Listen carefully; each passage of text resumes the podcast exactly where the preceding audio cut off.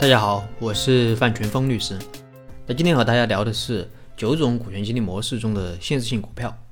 那限制性股票在上市公司用的是比较多的，它指的是授予激励对象一定数量的公司股票，同时在这个股票上设置一个限售的条件，比如说是时间或者业绩条件。那在条件达成之前，你是不能卖的；在条件达成之后，才可以解除限售进行流通。那所谓限制性股票，它限制的主要就是处分权，其他的权利，比如说分红呀、表决的权利，它是不受限制的。那么我们先来说一下限制性股票的设计要点。第一是关于授予的价格，那这个肯定是低于二级市场的股票价格的，因为限制性股票它的获利手段主要就是在解除限制后，员工通过卖出股票获利。如果员工购买股票的价格就是二级市场的价格，那么员工在卖出股票时，可能不但不能获利，甚至还会亏损。那这也是限制性股票和期权本质的区别所在。那期权主要靠的就是股票升值来获利，而限制性股票主要靠的就是授予价格和这个二级市场股票价格的这个差额来获利。在国内，对于上市公司来说，用限制性股票要比用期权多得多。因为我前面讲过，期权对于资本市场的有效性要求是比较高的，但国内的资本市场有效性是比较差的。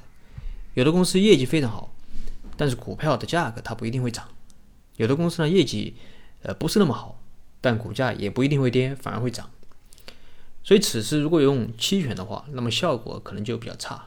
而限制性股票它就很好的解决了这个问题，因为它不是那么依赖资本市场的有效性。第二是关于解除限售的条件，一般是时间条件和业绩条件。那时间条件就是分几年解除限售啊，比如说分四年解除限售，那每年解除多少啊？比如说每年解除百分之二十五。那业绩条件就是每年的业绩要达到多少才能解除限售。那业绩条件又分为公司的业绩和个人的业绩。第三是关于回购的问题，那限制性股票解除限售后。员工就可以在二级市场交易了，所以此时是不存在回购回购的问题的。那回购主要针对是针对的是尚未解除限售部分的股票，比如说在限售期内，那员工因个人的原因离职，那么未解除限售部分的股票呢，就需要由公司进行回购，而回购的价格一般是按照授予价格进行回购。那么这些是关于限制性股票的设计要点。其实对于上市公司来说，可操作的地方并不多，因为证监会对上市公司使用限制性股票还是有比较多的限制的。具体可以参考证监会零六年发布的这个《上市公司股票股权激励管理办法》。有朋友说，你说了这么多上市公司的，那我们非上市公司能不能使用呢？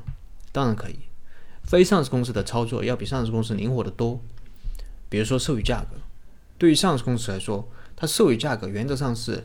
不能低于股票价格的百分之五十的，而非上市公司它就没有这样的限制，甚至你可以无偿赠与员工。那么非上市公司在操作的时候，我总结了以下几点不同之处。第一是关于授予价格，那这个呢可以按照公司的净资产或者最近一轮的估值来确定，这个是比较灵活的，其他方法也可以。第二第二是关于解除限售后员工怎么。交易股份的问题，那上市公司可以直接拿到二级市场上去买卖，但非上市公司它不行。所以此时一般是由公司进行回购，而回购的价格呢，它也是参考授予价格来的。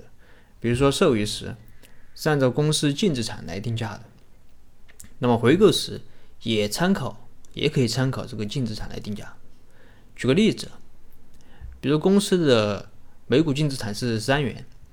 那么授予价格可以定为一元或者一块五或者两块，而回购时公司的每股净资产是五元，那么可以直接按照五元来回购，那这之间的这个差价实际上就是股权激励的收益。至于其他方面和上市公司的操作呢，大体差不多。最后我们说一下限制性股票的适用问题。那限制性股票主要就是通过限售期的约定来留住核心人才。因为只有达到了这个限售期，员工才能出售股票获利。同时，我们还可以设置业绩条件。那这样，员工想要获得这个股权激励的收益，不但要工作一定的年限，还要达到一定的业绩才行。好了，那么以上就是今天的内容。如果你有什么疑问，你可以添加我的微信或者给我留言，我们再深入的沟通交流。